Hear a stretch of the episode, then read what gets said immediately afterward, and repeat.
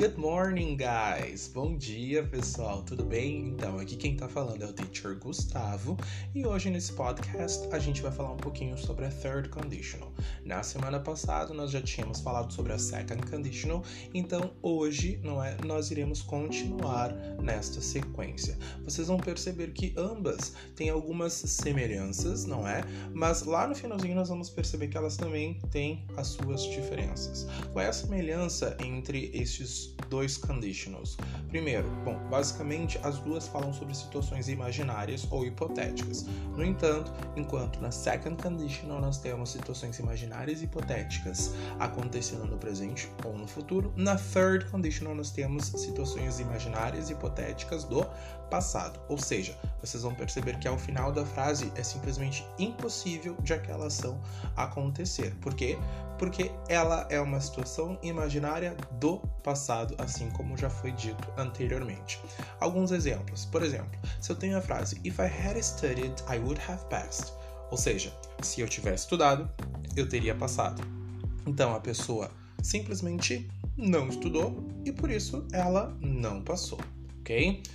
Na segunda frase, if I had saved money, I would have had to buy the car. Então, se eu tivesse uh, economizado dinheiro, eu teria tido ele para poder comprar o carro. Então isso significa que a pessoa, infelizmente, não guardou dinheiro, não é?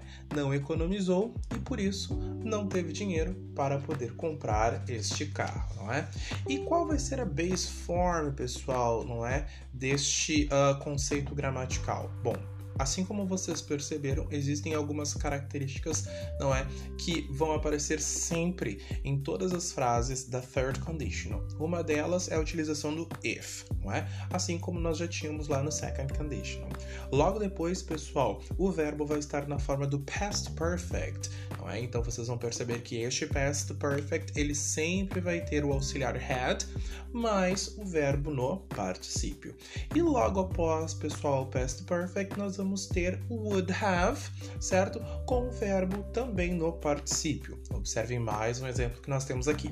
If I had gone to the party, I would have seen you. Então, nesse primeiro caso, nós temos o if mais o past perfect no formato de had gone, ok? Com o verbo go no particípio, mais o would have com would have seen nesta frase. Certo, gente? Bom, se vocês tiverem alguma dúvida a mais, não é alguma pergunta, por favor, escrevam lá no nosso Google Classroom, ok? E não fiquem com dúvidas, por favor, tá, pessoal? Bom, era isso. Espero que tenham bons estudos e um ótimo dia, ok? Bye bye. See you guys.